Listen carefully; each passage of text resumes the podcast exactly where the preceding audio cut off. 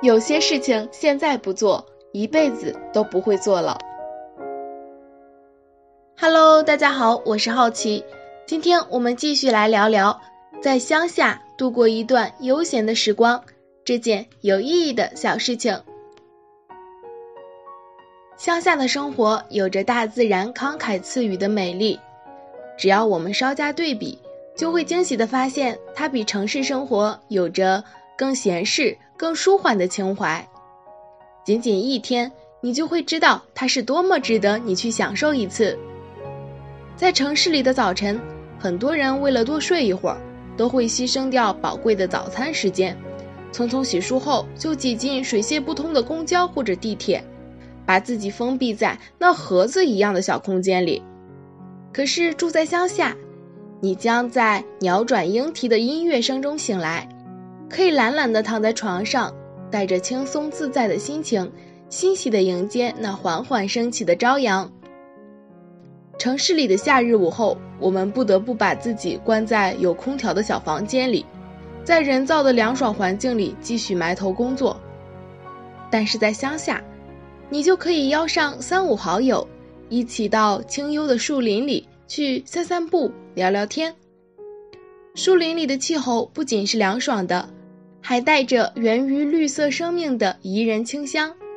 那一刻，最美的事情莫过于躺在绿油油的草地上，在清风的爱抚下，享受午后小憩的悠然自得。还有，当夜幕降临时，城市是座不夜城，灿烂的灯光看花了人的眼，看痛了人的心。而宁静的乡村却会在黑暗中把白天的浮华躁动自然消解。